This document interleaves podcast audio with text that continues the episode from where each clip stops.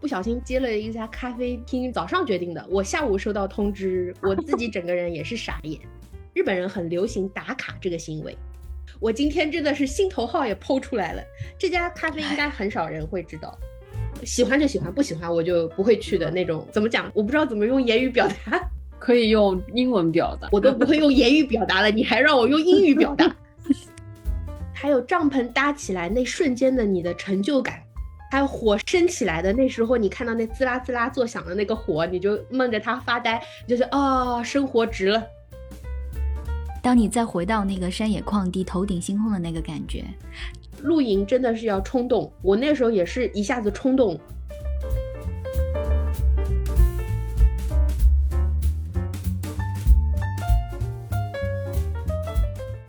嗨，大家好，欢迎收听这一期的 Coffee Plus 播客。这里是一档聚焦咖啡产业话题的播客频道。我们会不定期邀请海内外的咖啡从业者、爱好者作为嘉宾，一起来聊一聊和咖啡有关的话题。我是今天的主播雨佳，坐标在国内；我是一颗，坐标澳洲悉尼；我是玉楠，生活在日本东京。今天我们请的嘉宾是玉楠在日本的好朋友，他经营着一家网红咖啡店，然后他的爱好是野营。做一段自我介绍吧。Hello，大家好，我叫 Jane。虽然我是经营着一家网红店的，算是店长吧，然后，但是我的兴趣爱好是露营。然后听说你之前上学也是在墨尔本有待过一段时间，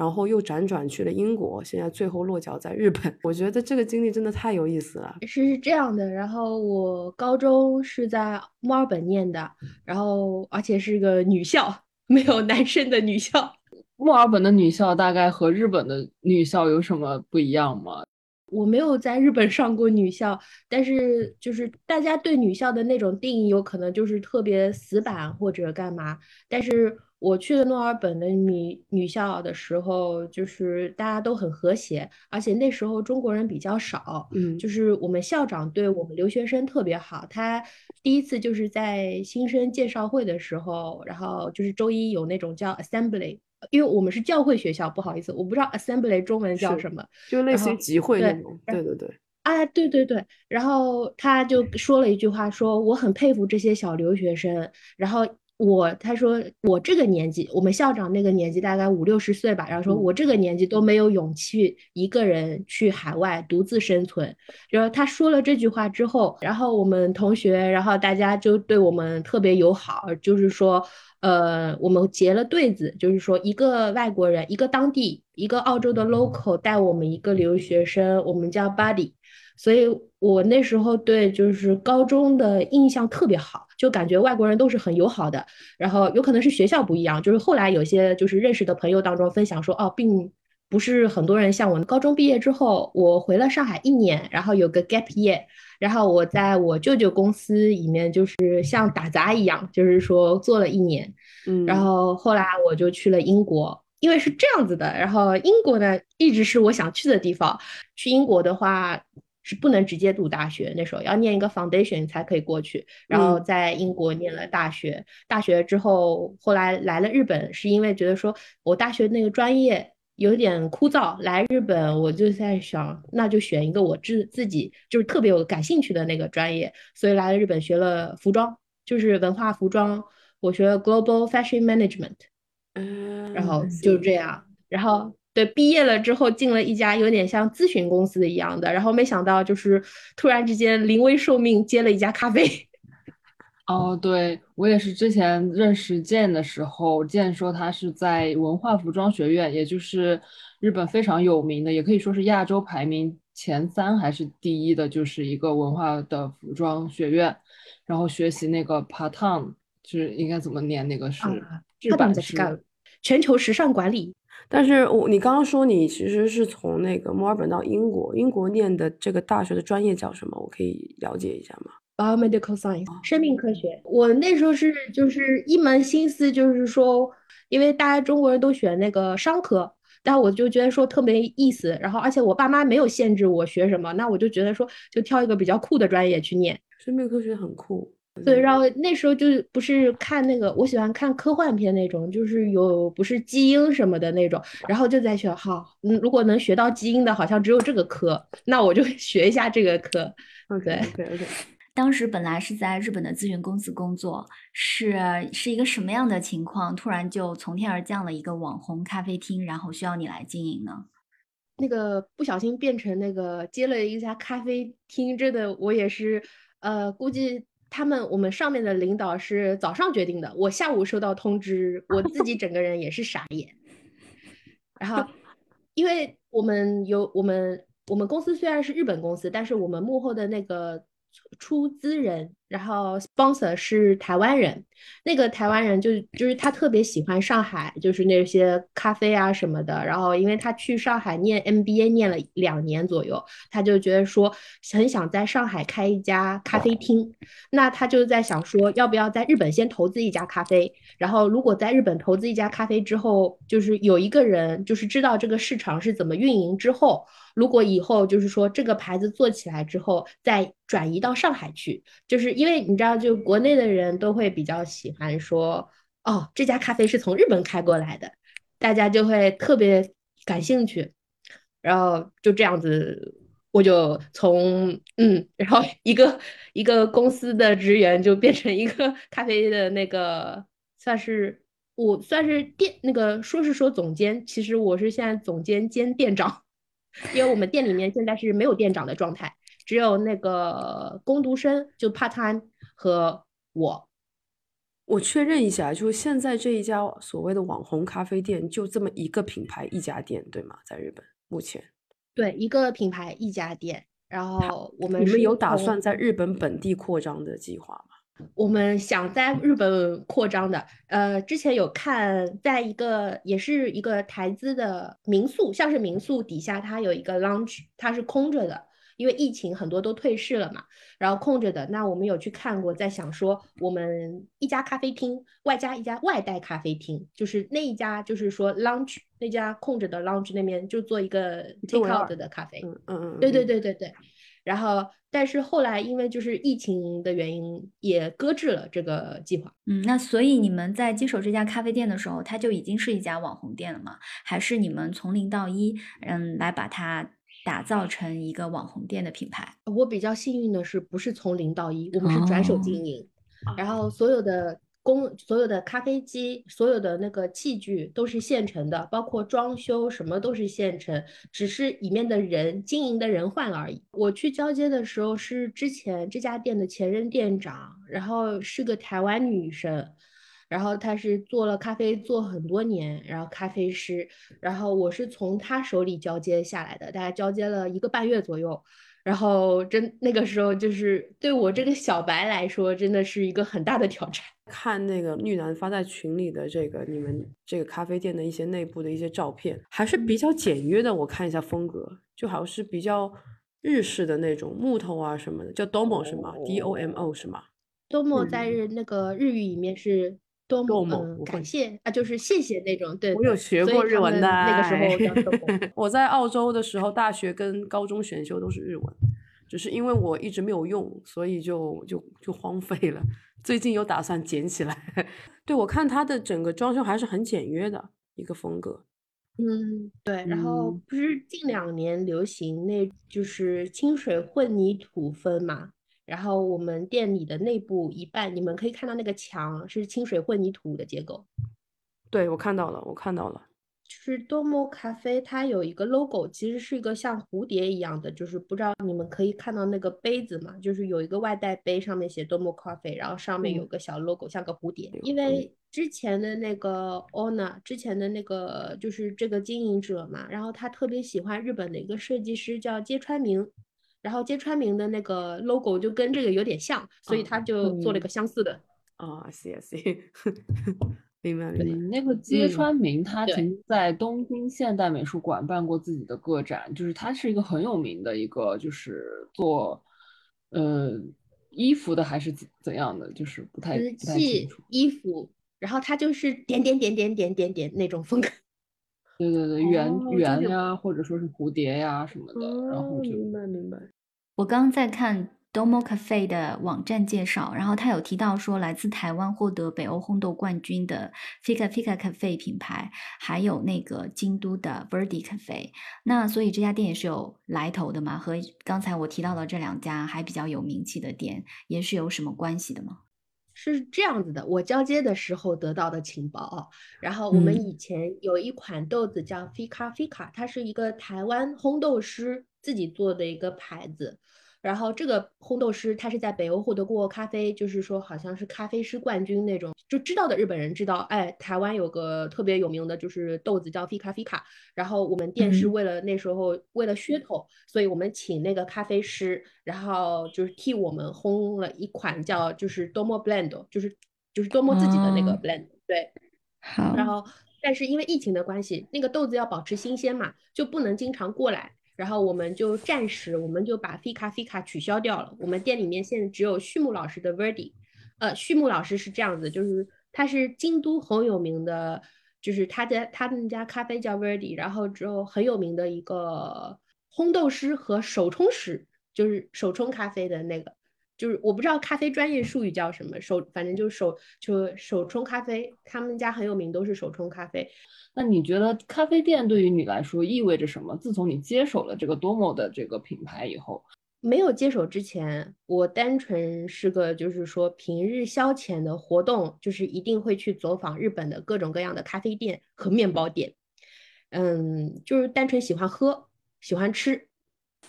嗯，虽然我不会分那种，就是比如说这个是深焙、浅焙，或者这是什么豆子，但是我知道我自己喜欢喝哪一种咖啡。嗯，接手了咖啡之后，这家咖啡店之后，就是说很多就是他就是我们店里的那些 part time，他们会教给我一些比较就是说就是关于咖啡的知识，让我在就是出去喝咖啡或者品尝咖啡的时候，更好的去理解啊我现在喝的这一款是什么，然后我有学到东西，然后知道哦原来哦原来我喜欢以前喜欢的这种咖啡叫做深焙。然后我不喜欢的咖啡叫做浅焙，就是就大概是这种感觉。烘焙和浅烘焙这种感觉，呃，就是比如说日语里就是中一滴、深一滴，就是中烘焙和这个深烘焙。对对对对，因为近几年日本跟北欧那个风风潮很相近，就是因为北欧喜欢浅焙，因为他们觉得咖啡豆是一种水果。所以他们喜比较喜欢那种酸味的咖啡，然后我不知道我说的对不对啊？然后所以最近就是日本有一家很有名的叫 Flugen，它是从啊哪里啊北欧开过来的，好像我记得。然后就是日本人，对对对，日本人很喜欢那个豆子。然后但是我自己个人意见，我去过那家咖啡厅，我没有很喜欢。我们咖啡豆的那个老师说，我喝咖啡比较像老日本人，因为老一代的日本人都喜欢生培，是因为日本生培他们做的好。他们毕竟做了这么多年的生培，但是同样的咖啡豆，你换到其他国家，你让北欧的人来烘个生培，烘不过日本人。嗯，我觉得是这样的。当然，因为现在我们其实这播客我们第二期的时候也请了嘉宾来聊日本咖啡嘛，然后当时我们也就是很很粗略的去大概的了解了一下，大概这个目前日本咖啡的一个风格的一个呈现。很多你现在喝到的一些，包括你刚刚说的浅焙的，其实很大一部分都是从北欧或者澳洲那些学了技术然后带回日本的，所以这个风潮也带回去了。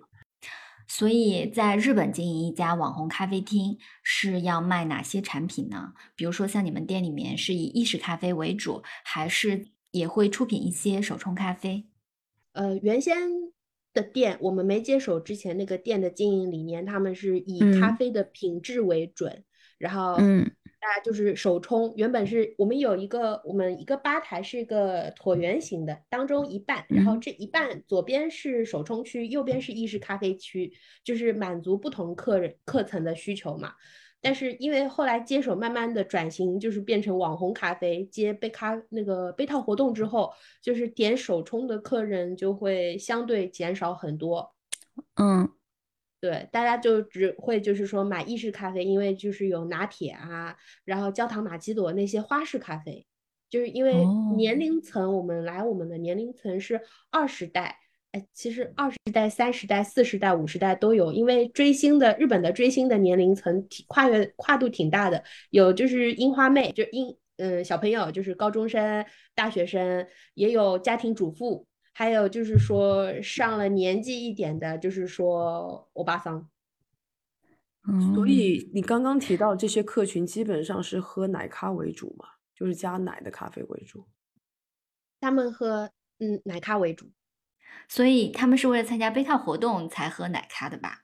然后可以跟我们详细的说一下这个杯套活动吗？我们特别感兴趣。杯套活动是我们店所处的位置是新大久保区，日本的。嗯，新大久保区是有点像韩国街那种感觉，就是韩流啊什么。你要如果需要在日本追星或者干嘛，他们都一定会去新大久保，包括吃韩餐、炸鸡那些也会去新大久保。然后久而久之，我们在那边开咖啡厅。然后我们就会发觉周围周围的有几家咖啡就开始会接杯套活动，就是韩国的一个偶像团体，我举个例吧。然后现在比较红的是 BTS，叫什么防弹少年防弹少年团。对对对对对对，然后之后他们比如说当中有一个吉米，有一个吉米，然后过生日了，那他过生日的，比如说是十一月十一号这天过生日，那就会前就是提早几天就开始。到我们店里，呃，联系说啊，我们想在你们店办个活动，帮他庆祝生日，我们免费给你们提供咖，呃，杯套，你们免费提供场地。但是如果就是客人要杯套的时候，你们可以提要求说，你需要买一杯饮料才可以拿一个杯套。然后这样一来呢，然后我们有时候一天可以卖一百五十杯左右的咖啡或者饮料，就等于说跑量。你你那个杯套有什么讲究吗？有什么特别之处？然后大家都趋之若鹜想要吗？啊，他们喜欢的偶像团体哦。所以这个杯套就是我们套在咖啡杯外面的那个杯套吗？Yes，就纸质的那种了。这个也可以赚钱吗？澳洲没有杯套这个东西。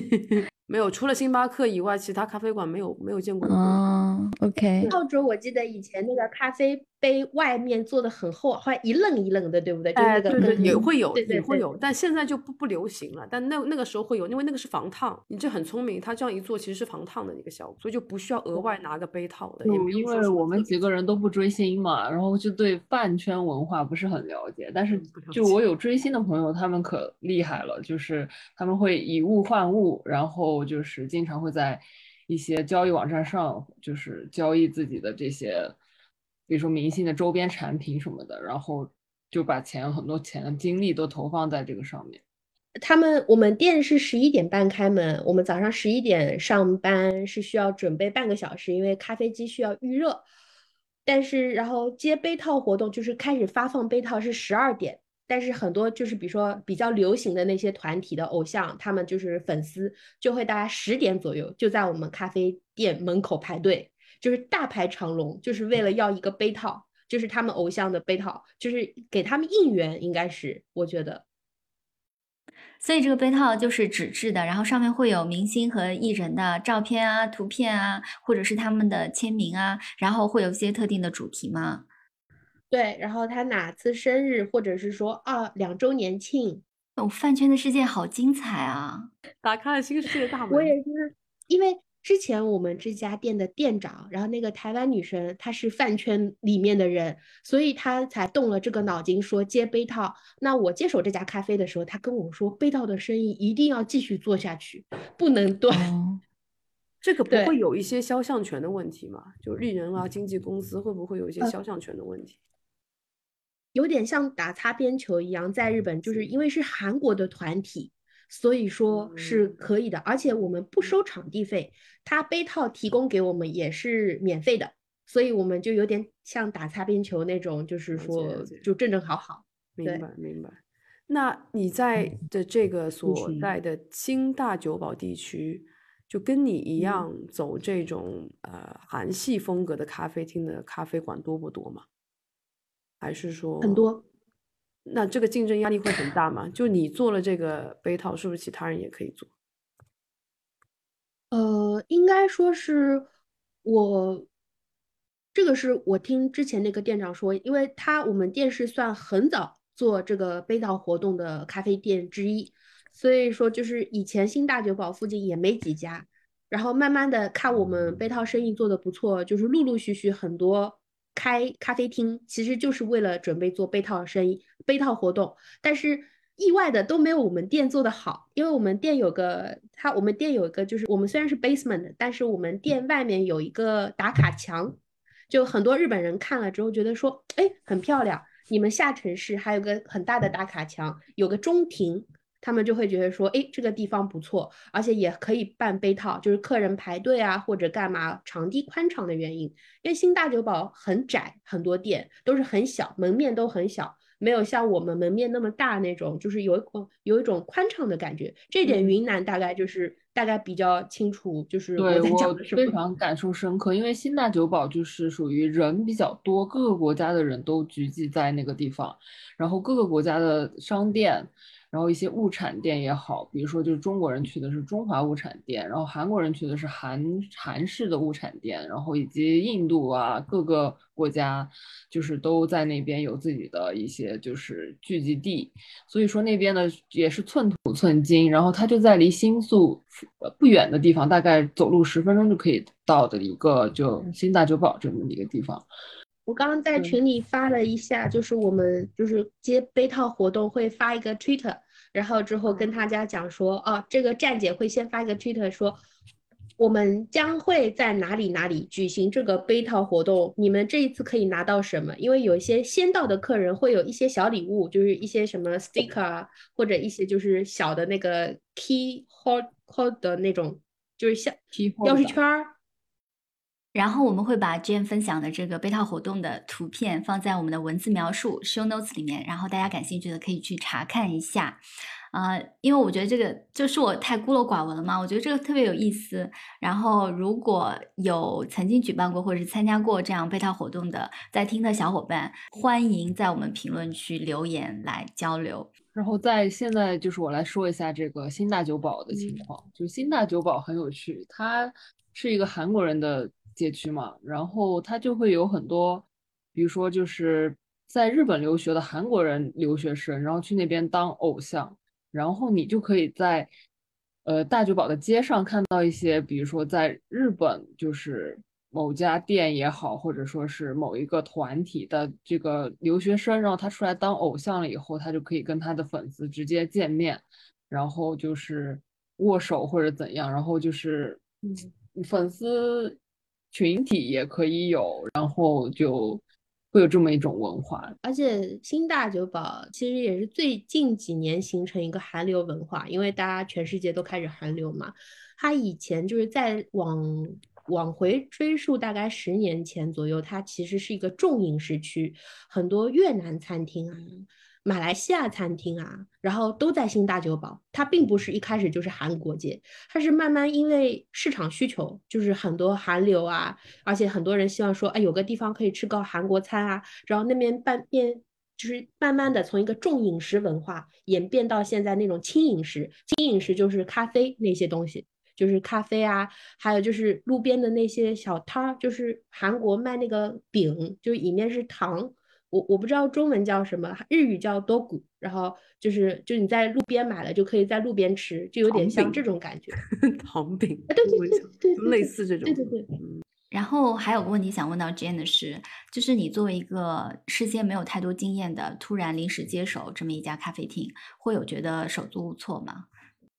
这肯定会有的。第一方面就是因为我顶多只能算是会喝咖啡。然后包括我怎么品鉴什么我都不知道，而且还有一点很重要的是，我不会做咖啡，就是我就会担心那些就是底下就是打工的，就是会觉得说，哦，凭什么你来接手这家咖啡厅？然后他们就会凭什么？然后我凭的是什么？然后之后，但是有一点是我可以跟厂商交流，就是因为。很多咖啡，你管一家咖啡厅，你不单单要做咖啡，很重要的时候，你要比如说你咖啡，你要你咖啡店里的蛋糕那些你要进什么，然后你的豆子你要进什么，然后比如说你还有你的咖啡设备维护要干嘛，就反正就嗯，就跟厂商打交道，大概是这个，因为里面只有我日语比较好，就这也是一点原因，就是你不是那个店有那本地的。讲日文的员工吗？讲日文的员工，但是他们不是正社员啊、日本怎么说？日本是正社员跟打工完全不一样。对，还有一点我比较比较容易遇到瓶颈的点就是产品开发，就是新的就是说咖啡的产品开发，就饮料，然后成本控制，然后嗯这都是我重新要学的一个方面。但是学会了，我开始会了。其实你这个东西就是你不做不做，永远都不会。你自己做了，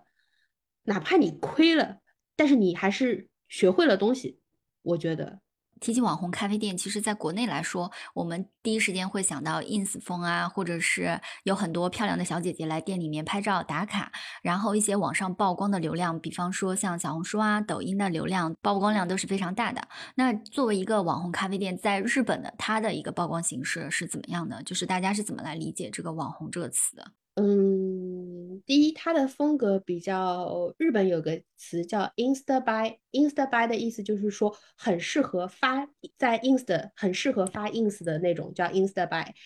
对，然后我们店就属于这种情况，就是说我们不但我们出的蛋糕，我们有有一款叫 Tapioca Milky Cake，就是说上面是就是国内之前很红，就是说珍珠奶茶蛋糕，就是上面有珍珠流流下来的那种。然后我们出了一款这个蛋糕之后，因为还上了日本的咖啡杂志，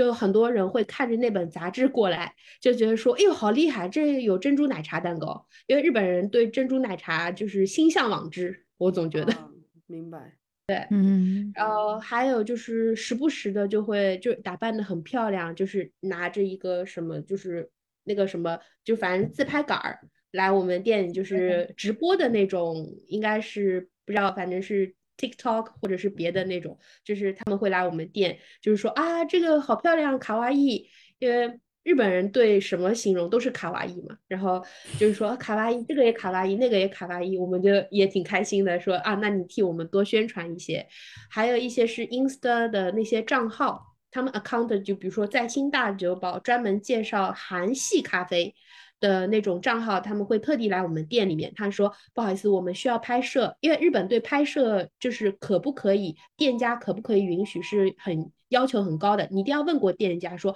啊，我们可不可以拍摄你们家店，可不可以介绍你们家店，要我们允许了，他才可以做这个活动。就有挺多就是账号过来就跟我们说，Insta 的账号说啊，我们拍一些 video 啊什么，然后接下来介绍你这家店，那我当然是很欢迎的，因为你可以给我提高曝光率。我有去过 Jane 的这个 Domo 的咖啡，当时我给我的感觉就是，呃，年轻客层就是客层会就是年轻的女孩子会比较多，然后打扮的很漂亮，然后他们在那边就很开心的，就是像开闺蜜的呃茶话会一样，然后在那边就是说说笑笑，然后非常柔和的一个氛围，以及就是它就是建的店，它跟一般的日本人的店不太一样的是，它可能老板是属于外国人，包括建也是，所以它不是在一些就是呃，比如说拍照上面要求会特别严格，而且就是他的想法会不一样，可能喜欢这方面咖啡店的呃客人的话，他就会很喜欢。所以说也是弥补了一些东京咖啡店，呃的一些就是没有的那种风格的咖啡店的那些。就是这么说，我们因为在新大酒堡你也去过，你知道那个什么环境嘛？因为它很少那种有可以有规律坐下，呃，就是静静的坐下来喝一杯咖啡的那种咖啡店。但是我们的咖啡店就属于介于说网红店和安静的咖啡店之间，就是我们很奇妙。我们是早上十一点半开始营业，早上营业的时候是没有客人，来的客人基本上都是来看书的客人。但是到了一个分界点，十一点半以后来的都是打卡的客人，就是来我们店喝那种，就是说就是花式咖啡啊，吃蛋糕的打卡的客人。就是我们店是一个很神奇的存在，我自己也觉得，就是早上来的客人是需要一个找个地方安安静静看书的。就是到了下午之后，我们整个 Finky，呃呃，整个环境就会变化，就会变成那种像网红的打卡的地方啊，聊天的地方啊，晚就是下午就开始吵杂了。应该说就是年轻的人，大学生什么，大概三点钟就放课了，然后他们就可以开始就嗯是出去喝个咖啡啊，聊个天啊。然后早上是有可能就是，比如说我今天难得放假，我想找个咖啡店看，多悠悠的看个书，然后或者就是喝杯咖啡这种。刚接手的时候有没有就是去整一个，不能说整一个东京吧，反正就是你所在的这个生活的区域，有没有去去探很多店，做一些资料的采集，或去做一些功课？就这部分能跟我们分享一下，你在这个搜集资料的过程中有一些什么意外的发现吗？呃我们公司还是比较体谅我的，他们知道我没有任何经验，所以特地给了我个经费，叫做那个咖啡 megule，这就是说咖啡巡回，就是说你自己去找你自己喜欢的，就是网上找自己有兴趣的咖啡，然后你去喝几家，然后比较。然后你说这些咖啡有可能是就是针对我们咖啡有哪些经验可以取的，或者有哪些经验是我们可以借鉴的。然后我我选了几家咖啡，等等一下哦，然后我看一下，我之前做过一个 list，就是这个话外题，我可以给你们就是介绍几家我去那个 meg 呃，我去考察咖啡店的那几家咖啡，这怎么是话外题的？是重点的重点好吗？这是哦重点。不好意 思我们以后不好意思我们要放在我们之后那个后面的 show notes 里面给大家提供。就你自对，己然后那个我自己对，然后我自己网上我喜欢的那家，有有一家那个云南也知道 glitch，哦，上次艾琳也讲到过了。然后 glitch 是我还蛮爱的，还有一家那个 coffee 马妹 coffee 马妹呀，我们都说到了这几家，我们都没有聊嗯。是为什么喜欢这些店呢？就是他们吸引你的点在哪里呢？我找的咖啡厅应该都是特别主观的，就是完全就是我自己喜就是喜欢的，因为我这个人我喜欢不喜欢的东西，就是说很分，就是分切分怎么讲分分定位分很分明，就是就是也不算定位，就是喜欢就喜欢，不喜欢我就不会去的那种，就是光看图，哎呦怎么讲，就是这个我不知道怎么用言语表达，可以用英文表达。like dislike，我都不会用言语表达了，你还让我用英语表达。咖啡就马梅是亚那是就是说，他咖啡马梅亚我是真的比较喜欢，因为他会推荐适合我的豆子，而且他会教我说这个豆子，因为我喜欢手冲嘛，他说用几克的豆子冲多少水，怎么冲是最好喝的，就是我需要他教我这一点，因为我其实是个门外汉嘛。然后我觉得他教完我之后，哎，的确好像是这我自己手冲之后，这咖啡有变好喝，比我自己是自己乱冲的时候好喝多了。那我来总结一下，就是我我大概猜到，就是可能马 Kohi 马梅亚和 Glitch 能够吸引人的地方，应该就是在于它的那种日式的一种服务上，以及它日式的那种给外来人看到它的面貌的一种呈现，呃，是非常的让人感觉到很独特，很有它的风格，然后很酷，很有它的个性，应该是在这里。可以就理解像很多啊，因为如果说你之前在墨尔本，可能你来的时间比较早，那时候我不知道墨尔本的这个咖啡文化有没有那么兴盛，像现在这么兴盛。我们都会提到一个词叫 vibe，就是整个氛围，是不是这两家店的这种氛围没有那么兴盛。哎，不是是吗？啊哦，对，就是是不是马梅亚跟格里什就是给你们感觉就是这种 vibe 特别好，就氛围特别好，氛围感很拉满的那种咖啡馆。你们有没有发现，就这两家咖啡店，嗯，Jane 和艾琳都在推荐。但我先说一下，不好意思啊，Jane，因为当时你去的时候，你会喜欢他，其实你也是在一个比较业余的状态下。但是艾琳的话，其实来说，她在咖啡上已经算是比较专业的啦。那么就是说，一家好的咖啡店，它会同时吸引比较专业的人士，还有相对来说的咖啡小白。所以这就是一家好的咖啡店的特质呀。我真的好想去看看哦，到底是什么样子。对，好好我喜欢这个总嗯结。哦，还有一家是我很私心的推荐，我今天真的是心头号也剖出来了。这家咖啡应该很少人会知道，非常期待，看看我知不知道。哦，我我对我要赌你知不知道？对，这个有点好，我发群里面不知道，这个叫 Graspy。我我们这是一档音频节目，谢谢。你要说出来。不好意思，然后之后嗯他那家咖啡名字叫 Graspy，它是在千叶，不是在东京，而且它是在嗯深山老林里面。这家咖啡呢是呃，我有一本很喜欢的那算是 lifestyle 的那个杂志吧，叫那个 D Program，你们知道吗？日本很有名，不知道是日本的杂志吗？日本的杂志，就但是那是它有它有出中文版，它好像是在诚品书店有卖，中国好像卖的地方不是很多。哎呀，那只有我能买到，我去看看。对对，你可以去看，然后 D Program，嗯。然后我第一次在中国看到的就是在苏州的诚品，然后日本的是这家是 D Program，它是它是介绍一个城市，就比如说京都、千叶、埼玉这些城市的好玩的、有趣的、新的和旧的结合的一本生活杂志，这是我自己很喜欢的风格。然后它里面我有看到这家 Grassby 的，它评分超级高，他们家咖啡不光是咖啡，还有他们家的简餐、轻食，还有他们家自家烘焙的那些 bakery，就反那面包啊，就只是烘焙的那嗯些东西。对，我有自我去的时候，那第一次我只去了一次，那次去了有点晚了，只剩下他们的那些插绿的那个塔，各种南瓜派，对，还有饼干。然后，那我在想说，剩下来的东西有可能就是不是很好，但是为了我在想说，我都来了，我就要点一个咖啡，吃个甜点。然后他们家的咖啡和他们家自己烤的南瓜派惊为天人，我可以这么说吗？惊为天人。他这家店他开在深山老林里面，你是怎么去到这个地方的？你是专门去找的，还是正好路过吗？我们是我是去露营，我找了个露营地，离那很近。所以这个咖啡店它的客群就是主要就是来露营的，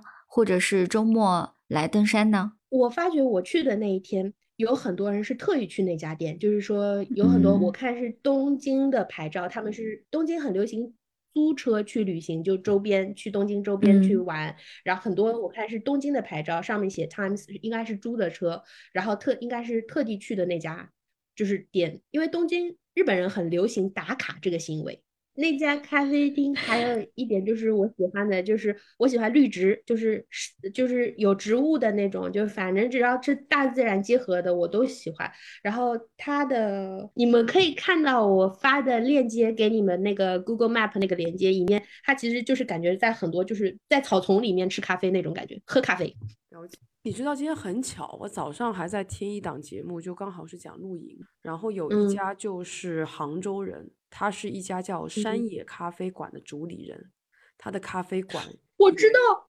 联动了，我知道，没有，我听过，因为那个山野咖啡，我之前有看过他的微博，然后我就发觉，哎，这个 style 是我喜欢的。是的，如果大家打开大众点评，然后搜呃定位杭州，搜山山野咖啡馆就会看到。对，我不知道他的灵感是不是来自于可能去过，就是你刚好你讲的那家千叶的咖啡馆，反正我听下来应该是嗯同一个风格的。对，他们那一家店的这个风评也是挺好的。不一样的是说，嗯、那位山野咖啡馆的馆主开这家店是因为看到很多人有这样的需求，但是中国人又很懒，嗯所以干脆把这咖啡馆嗯开到你家面前，你只要走一点点路就可以过来体验一把这样的录音。我觉得这概念还是挺好的。嗯，因为虽然我经营网红咖啡，但是我是喜欢日本的 kissa 店。嗯，沏茶店，啊，对对对对对对，我会去那种特别老的，就是说我只要去出去玩或者去千叶或者去别的地方，我就会找当地的，就是说只有日本人会去的那些。我超级爱那种 老式咖啡。因为有那个那个是算是日本传统一代的咖啡馆的典范吧。因为我比较喜欢它老式咖啡，它有怎么说，它的条条框框很多。其实你要遵守它的律律，它有自己的自己的一个，就是说我要这么做，你到我的店里嗯面就要这样子，很有性格。我就喜欢这种性格，就嗯是我行我素，我不要去依附别人，我不要，我也不想讨好任何人，我就做我自己的。你喜欢就来，你不喜欢就走。因为嗯我不知道，就是因为大概我有受虐倾向，然后上海很多老饭店就好吃的饭店，其实你知道那个态度真的是就坏到一个，就是你你懂嗯的，就是那个阿姨啊，那个阿姨就是爷叔他们那个就是不屌你的那种感觉，就是我管你爱来不来，反正有人来。但是他们风评也是不高的，但是就是好吃，你就是去吃那个老味道。嗯，你具体一点呢？你这样讲太抽象了。就咖啡你觉得怎么样？还有它对对咖啡好喝，有一家在银座的，哎呀，我查一下名字啊，我叫不出来，我不记，我不大记名字。银座感觉好熟悉，好像又是艾琳讲过的一家店。那这你每次去吃茶店一般都会点什么呢？它很多就是说，比如说老的季茶店最有名的叫做 Wina Cafe，就上面是一坨奶油，底下是黑咖啡，叫维也纳咖啡。哎，中文对，维也纳咖啡这个词儿出来了。是的，是的，不好意思，我一下子，对对，我还因为我还特地去查了一下，因为我有次带我朋友，因为我朋友他就是他就是特别向往，他看了日剧，他就特别向往日本这种老老的沏茶店，然后我们就去那些然后咖啡店，他基本上他的那个吐司，然后还有 Napolitan 就是意大利面。更像是一种情怀，就像昭和时代。就比如说，我如果我是上海人，那我就特别向往，就是以前就是老上海的那种感觉，对不对？然后他们东京人就会特别向往昭和时期的那种感觉。昭和时期的 kissa 店，呃，沏茶店，就等于对他们来说，其实是一种洋快餐店，就又能喝到咖啡，我又能填饱肚子，然后东西也很好吃，价格也不贵。这个那个，它这个名字咖啡叫做中文名，我查到叫。琥珀咖啡，哎，就是一样的。再次论证了这些咖啡馆都是值得去的，就大家打卡以后肯定是不会踩坑。那么我们来说一下建现在的爱好，你开始露营大概有多长时间了？是在刚刚疫情爆发之前入的坑，大概有两年了。就是刚入坑，完全就是个小白，只是觉得说特别向往那种大在大自然生活。然后像个原始人一样那种感觉，然后就去就是就是因为露露营也是需要冲动的，我那时候也是冲动，那就跟我朋友我们两个人，我们就去就是有日本有卖露营装备的奥特莱斯，我们就去那边，它有一个牌子叫 Coleman，就中文是叫 Coleman 嘛，C O L E M，中文叫什么？只要是玩野户外的，大家都会知道的一个牌子。然后，因为它相比就是说有些大牌会比较便宜，也适合初心者，呃，就是初学者。那我们就去买了帐篷，就是买了叫天幕，然后再买了椅子，然后很多东西。然后就是说，就是匆匆忙忙去第一次的露营地。第一次露营地，我们选了一个，然后我们是。请了一个，就是问了有有野营经历的一个人，然后请他推荐，他推推荐的是富士山脚下的一个露营地，然后你早上一起床就能看到富士山在你的面前。然后后来我机缘巧合的才知道，这个地方原来是日本人，就是说一个露营圣地。本溪湖露营地，日本有个漫画叫《雨旅刊》，就是讲四个女生骑着小电摩托，然后就是去各种地方露营。因为这个片子火了之后，很带动一大片的露营潮、露营狂潮。然后他们其中拜访的一个圣地，就是在那个富士山脚下，早上一起床就能看到富士山。然后他那个他。我们是在石头，就是一个小溪，就是当中是一个湖，很大的湖。我们在湖边搭露营，就是搭帐篷，因为完全都是小白，第一次去，我们花了很多力气，光搭帐篷，我们从白天搭到了黑夜，真的是。然后接下来我们发觉有一件事情，因为要防风绳，要拉防风绳，那个钉子是需要用锤子锤进去的，我们没有买锤子，我们因为我们没有经验，然后幸好旁边的日本人。都很 nice，然后他们就说来来来，我们给你借一个，然后之后说一看就知道，一看就我们两个是很就是初心者，然后他们就很热心的说，我来我帮你搭，你应该怎么搭啊？你搭完之后，哎，你这个因为我们完全是新的，就是刚刚拆箱的，就这么过去了，然后。然后他们就说啊，你这个帐篷搭完之后，你外面要套一个防雨的，就隔湿的一个就是罩子。正好我们有，我们还在想说这个到底为什么帐篷有两个？原来哦，这是套在外面保护你第二天早上因为温差导致的露水，然后所以要套一个那个套子。反正就是那天当就是各种很悲惨，然后就除了就是到了大概晚上八九点，然后才生火，然后吃了第一顿饭，然后但是第二天的景色觉得说值得了。对，我记得当时有问健健跟我说，就是早上起来，然后看到了，呃，不对，应该是先是晚上看到了星星，然后早上起来看到了太阳，以及在面前的富士山，那种感觉就跟以往不同。对，因为早上是早上日太阳嗯起来了之后嘛，太阳升起来之后，就是基本上那个帐篷就很亮，你就睡不着。大概七点的时候就已经外面都很亮了。那七点出来的时候，发觉那个太阳照在湖上，波光粼粼的，对面就是富士山，那个感觉简直就是难以形容，太美妙了。你们就是因为那一次这样的露营体验之后，你就上瘾了吗？因为我知道露营这个事情会上瘾，虽然我不太能理解，因为我不算是一个什么爱好者，就是我是一个都市人，但是，但我当然很想体验一把露营，但是几乎就每一个露营的人到最后都会入坑上瘾，这是一个，我觉得这件事情很奇幻，就是到底是就那一刹那嘛，就那一刹那的景色就让你觉得啊，我以后就。就塌了，这种一种感觉嘛。还有帐篷搭起来那瞬间的你的成就感，还有火升起来的那时候，你看到那滋啦滋啦作响的那个火，你就梦着它发呆，就是啊，生活值了。你知道吗？人是生于山野里的。当你再回到那个山野旷地、头顶星空的那个感觉，真的特别的会吸引你。就算你回来了之后，你也会一直回想那个场景。尤其是人在都市里生活久了，真的非常的解压。我觉得这是人类的天性吧。那 Jane，你刚刚讲的这个本溪湖营地，它是会有提供一些简单的生活设施吗？比如说卫生间啊？我们第一次选的这个本溪湖野营地，它是已经一已经是一个很成熟的呃露营地了。它那个露营地已经很成熟的一个地方，有洗手间，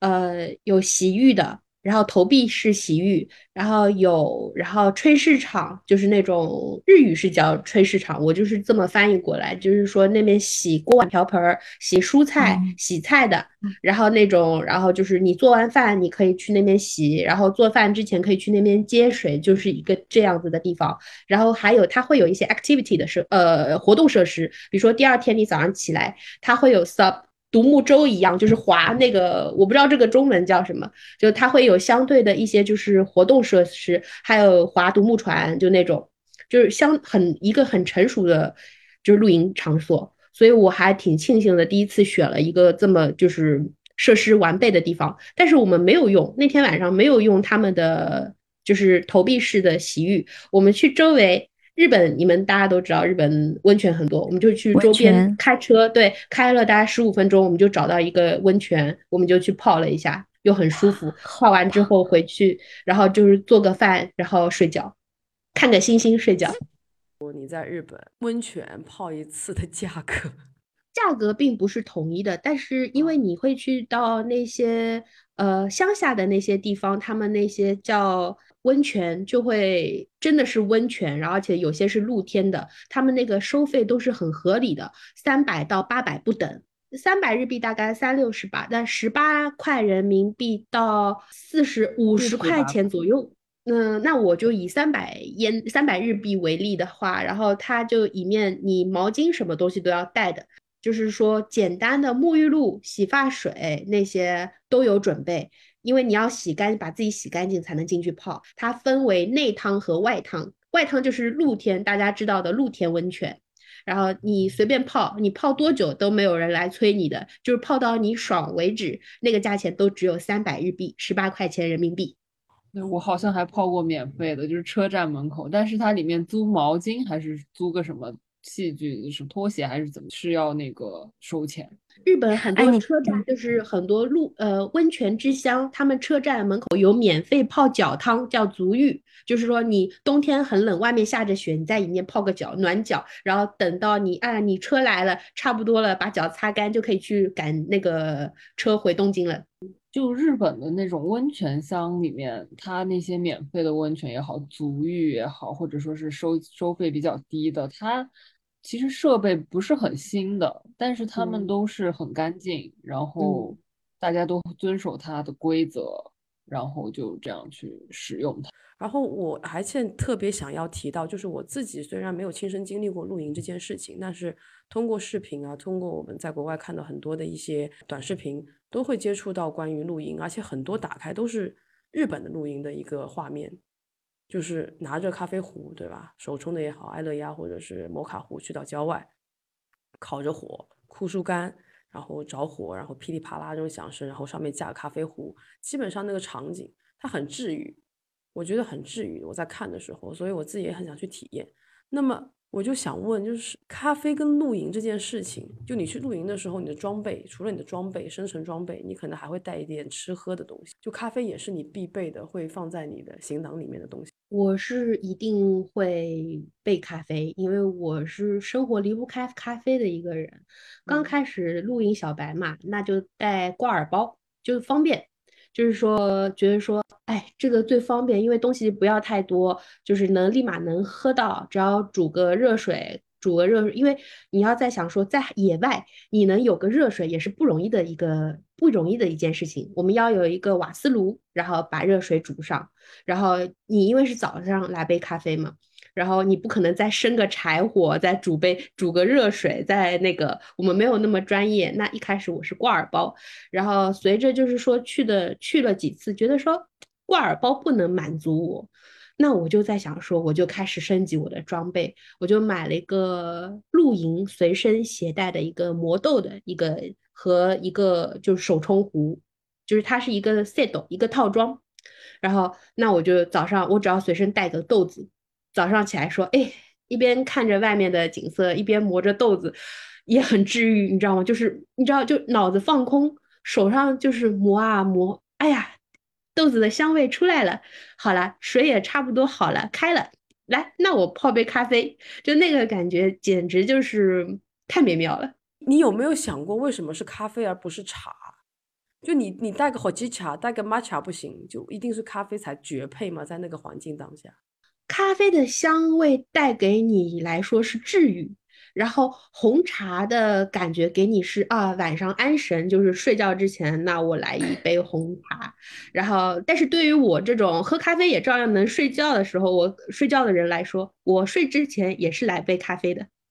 你有你有遇到过就是跟你一起露营的同伴，就是可能在露营场上见到的一些陌生人，就一起个爱好者。他们，你有去观察他们的装备吗？他们也是人手每每人都有一个咖啡壶吗？我见过最好玩的就是说，他们是四个日本年轻人，他们一起去那个露营地，但是他们又是 solo camp，又是独立的野营，就是一人一个睡的，一人一个帐篷，一人一个小的帐篷，然后大家都分开来，但是我们是一起去的。然后他们叫日本人管这种叫就是说集体独立野营。就是那个名字有点长，就是他们挺好玩的，就是他们那个装备都是因为 solo camp 嘛，他们那些玩 solo camp 的人装备很厉害，因为都是很轻量化的，就是用碳纤维啊那种做的床，然后比如说他的那个小的帐篷可以折叠成一个就是大概小的随手包那种大小，然后因为他们是开摩托车。然后摩托车的后备箱，你知道才那么点地方，全部能装进去。然后他们那装备应该是相当高级，用碳纤维，就是肯定很贵。他们也是每天早上起来，也是在对着波光粼粼的湖面开始磨豆子、咖啡啊。我看到他们好像是速溶咖啡 因为他们都已经极简化了，他们就不需要这些多余的。对他们应该是想要对。呃，也不一，但我觉得他们必不可少也是咖啡啊。就是说，不论怎么样，我早上要来杯咖啡，然后就感觉好像也是个习惯。然后，但是如果是个像我们就是比较比较悠哉的野营，就是不不不需要极简，就是精简装备的话，我看很多他们都会就是说他们有咖啡壶，他们还有我还有看到有人带那个意式壶，就是嗯，摩卡壶。对摩卡壶，你自己是带哪一种？就手冲的壶那种？我自己手，我那个带一个磨豆器，加一个就是一个三角的，然后要用那个就是六零对对内置配方。对对对，明白。那个其实已经挺挺费工的，就是挺多了，因为你需要一个 set 一个套装走。因为现在不是包括那个爱乐压，我不知道有没有听过这个这个器具。爱乐压当时发明出来，其实就是为了可以便携式带着，所以也引很多人会用爱乐压。摩卡壶也挺多的，但是我觉得摩卡壶还是很很生火，还得带个 gas。野营是这样子的，就是说你生火基本上都是在晚上，那你生火的时候，我们会考虑到就是说配配合你的生活，会做一些可以生火用的料理，比如说阿希酒，就是那种就是橄榄油浸的那种大虾，然后蘸面包，就是因为那个在火炉上面比较好操作。但是你咖啡相对，但是你咖啡的话，你就在火上面你生火，然后煮个水就很困难，所以都会选择是第二天用瓦斯炉。我们都会有两个生火工具，一个是柴火，一个是瓦斯炉。哎，那你柴火还要提前去捡哎，趁天亮的时候去。不用日日本这点很方便，它露营地都可以有卖的。一捆五百烟，呃，五百烟等于二十五块人民币，呃，五六三三十块人民币，烧一个晚上。哦，对，一个晚上可以够了。哦，真的是要烧一个晚上，而不是说在睡前把它像熄灯一样，先把它就是弄灭掉这样。也不用吧，然后基本上晚上六七点就开始天暗了，然后就开始生火了。你慢慢的，然后那个不是就会变成碳嘛，它还会有余温跟余光在那面。你就我们去睡觉了，就是把它放在，嗯，就是一个焚火炉里面，然后它也不会就是就是它烧着烧着就不见了，就是那个就变成碳了。嗯嗯嗯。哎，有没有种可能就是用竹子或者是一些比如说杉树呀？就这些材料去作为这个呃燃烧的这个呃这个木头，它一般是用什么木头？就是普通的竹子的话，含水量太高，然后它就会噼里啪啦作响，就是说对它着火点不容易着。然后杉树可以，就是说我们会就地取材，捡一些碎的木片，就是说地上如果有碎的木片，就是如果是在丛林里面那个野营的话，我们会捡一些小树枝。然后之后把它放在那个木头里面，然后就像一个就是燃烧剂一样，然后它更助燃。然后在如果是在河海边河边的话，就没有这个方法的话，我们就会用就是那个中文那个那个叫着火剂，就是上面反正就挤一个这个，然后就开始助燃它。就这样子，明白。嗯，诶，玉楠不是之前去参加那个森林咖啡的一个体验对，我有去参加一次，就是森林咖啡的活动。当时就是在一个那个是一个村子，然后是大概是在山梨县，就打算把那片地作为一个 camp，就它就是一个做露营地。然后现在就是因为 corona 还有一些政策原因，然后变了。但是呢，他还是打算就是对外开放，然后也是。比如说，就是天气好的日子，它是针对游客的，所以在那一块的话，就是新盖的一个咖啡，就是森林里的咖啡店，然后当咖啡师这样。然后那个咖啡店的话，就是由那个木头搭成的木小木屋，然后有镜子，然后面对着对面的呃，比如说上百年的樱花树这样。然后我们到四月份，樱花树的树枝上会有。秋千，然后 樱花也会花开，然后想必景色会非常美。然后当时去到那边就是去熟悉一下场地，然后以后有机会的话可以去那边冲冲咖啡什么的。山梨县也是个露营不错的场所，那边有山有河有小溪。对。这聊的我真的心痒痒，怎么办？我不想在城市待了。但是我跟你讲，露营真的是要冲动。我那时候也是一下子冲动，把装备买了，然后之后买到后面还少了几样东西，就是总有缺的嘛。第一次没经验，总有缺的。然后就因为这次冲动，所以我后面觉得去完之后，哦，果然跟我想象中的就是差不多，的确是挺好玩的。然后接下来那有空的时候再去。然后去再去再去，因为也有怕麻烦的时候，就比如说下雨天真的很麻烦。我是一个很喜欢下雨天的人，下雨天就是说你在那个天幕就是搭的塔布搭完之后，你在里面泡个茶，然后生过火，外面雨噼里啪啦的落在那个天幕上面，那个声音真的很美妙。然后就现在很像什么就森林治愈声音那什么阿萨姆那种嘛，然后但是。第二天收帐篷的时候，简直会要了你的老命。对，然后因为帐篷会沾到那些湿的泥土啊，没有干透啊，然后你收的时候，那心里那种就是嫌弃的那个感，说我干嘛要来受这个罪？但是收完之后，下一次再去的时候，啊啊，天气好的时候，说，哎呀，感觉还是值得的，就是一心情在反复当中，挺好玩的。不能把那个沾了泥土的往那个湖里洗一洗嘛？那么大的帐篷，你要怎么洗？就是很困难。那你回家也要处理啊，回家要怎么处理呢？所以我经常不选下雨天，就是如果没有，就是我先查完天气，日本天气预报还是蛮准的。然后我们看一下，就是说，哪怕我礼拜六去的是下雨天，但是礼拜天就变天晴了，那帐篷我只要稍微就是用水冲一冲，然后它就干的很快，因为太阳一照，它很立马就干的很快，然后你就可以收起来，然后收完之后，接下来就准备下次露营就可以了。就因为有些人会先徒步啊，然后再扎营，然后有些人可能就是直接扎营啦，然后就定在这个地方。那你们会看书啊，或者是一起聊天呐，或者是做一些这种之类的事情吗？先是选想去的露营地，就觉得说，哎，看看网上可以查一些资料嘛，比如说这个露营地你可以体验钓鱼。然后这个露营地它是在小溪旁边，比如说夏天你就可以去踩着溪水，然后或者冰个西瓜都很舒服。然后冬天的话，我们就会选择一些比较干燥的草地，就是说你可以在上面生火取暖，外面就是零星着下着小雪片那种感觉。然后去了之后，我们我的我基本上我有固定的露营小伙伴，然后是跟我一样的一个女生。然后我们经常就会两个人，我们两个人配合也很好，就是时不时的也会带一些新的人，或者是别的人也很喜欢野营。就是说，我们我跟我的朋友就是肯定，因为我们是住一个帐篷，睡一个帐篷，然后就是说我们另外的朋友，我们开两辆车一起去那边集合，就是互相互不打扰，就是在隔壁搭好帐篷之后，我们就。就像刚刚有可能，我就就是搭完帐篷，东西都 set up 好之后，我们就去找一下周围，就是有没有好喝的咖啡厅，或者有没有好玩的景点，我们就去周围去去完景点，然后去完咖啡厅，我们再会找附近有没有泡的温泉，然后再去泡个温泉，舒舒服服的，然后回去。回去的路上有可能会再去买个小酒，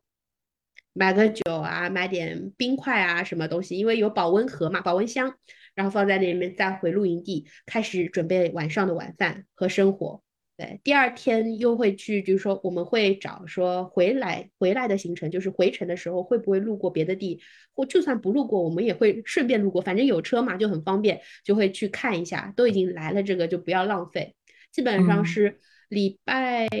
我会如果露营的话，因为礼日本露营现在很流行，所以礼拜六、礼拜天基本上很多有名的好的露营场都爆满。我会特地请假，就是调休，我会要礼拜一、礼拜二休息，就是挑平日的时候去那些地方，人就空了，就是那个场地很空旷，有可能就只有三四组客人在那边就是露营。比如说夏天和冬天肯定是不一样的吧，所以你们一般会选择什么季节？夏天我是能避就避开，我是个行走的蚊香，就是我走到哪里蚊子最会咬的就是我。了解。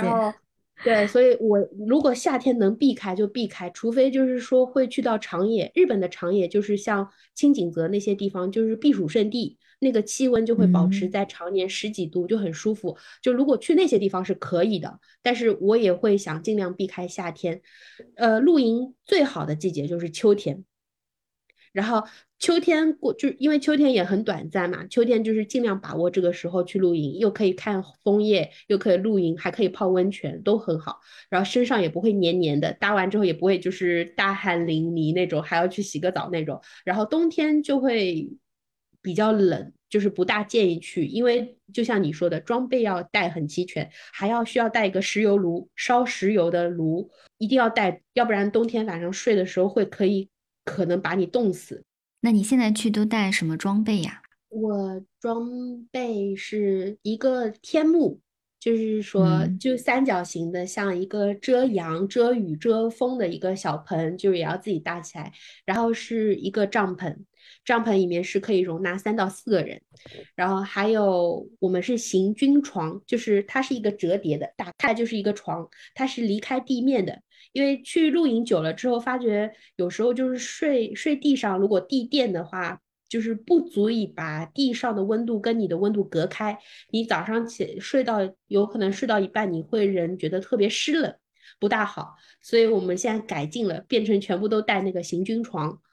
然后还有焚火炉，就是专门烧火烧火柴烧火柴用的一个炉子，然后还有一个是烧炭的炉。就是烧炭的炉是可以 barbecue 啊，烤一些肉串、烤牛排啊，做菜的时候可以用的。然后还有一个瓦斯炉，瓦斯炉是早上起来就我立马就可以煮杯咖啡或者煮碗泡面，然后煮完喝吃完东西吃饱了，我就开始要收帐篷了，就是为了这个快速度嘛，快也不用收。然后还有一个小折叠的桌子。桌子打开之后，你可以放你料理，晚上可以放你料理的东西，然后料理完之后，你可以放酒啊，放一些菜什么的。然后我都会带两个桌子，一个高点的桌子，一个矮桌子，然后还有两个椅子，就是我跟我朋友我们一人要坐的一个休闲椅，然后也是折叠的。然后还有必备的保温箱，一定要准备一个好的够保温的保温箱，那很重要，因为要不然你的啤酒热了你就不好喝了，一定要冰冰的才好喝。我到现在其实对于他们经常去露营的人来说，我还是属于一个比小白高级的一个阶段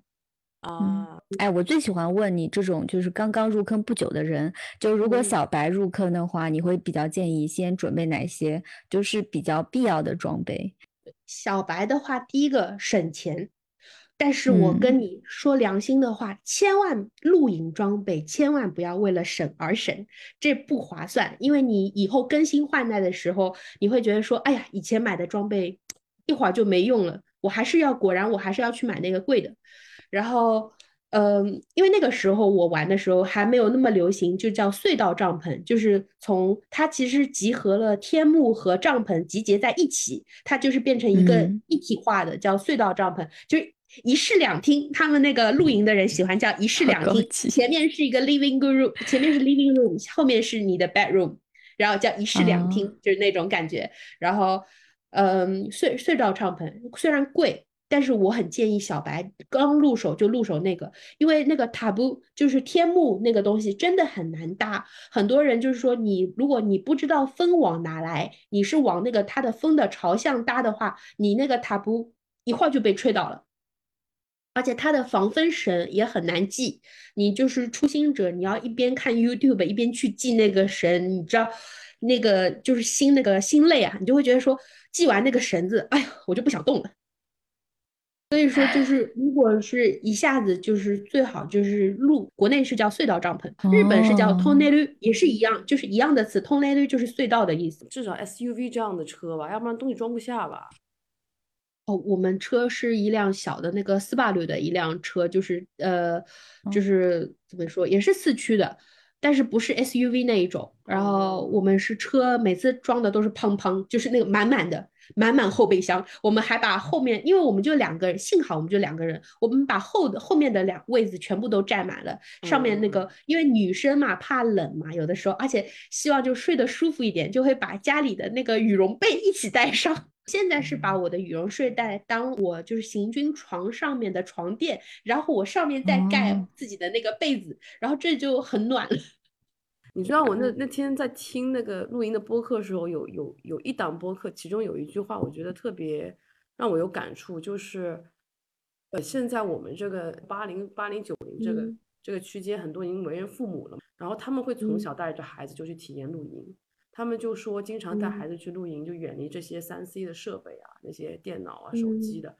然后让小孩子的童年回归大自然，小孩的心胸也会开阔很多，凡事都会想得很开。就这个事情让我觉得蛮有感触的。就我不知道你们自己在体验的时候是不是有这样的一种感受？就我觉得不光是小时候，其实任何时候都不晚。你现在去到那个环境下，你体会到那个和自然融合的感觉，一样会觉得万事开阔。就整个人考虑的事情，整个人的心胸都不一样了。我是觉得，因为前两年也蛮喜欢出去玩嘛。对，那个时候就会去这种大西北啊，然后西藏啊。我觉得就是从我自身来讲，完完全全改变了我的生活和我想问题的方式。因为我以前还是一个蛮会钻牛角尖的人，现在就整个一想到那种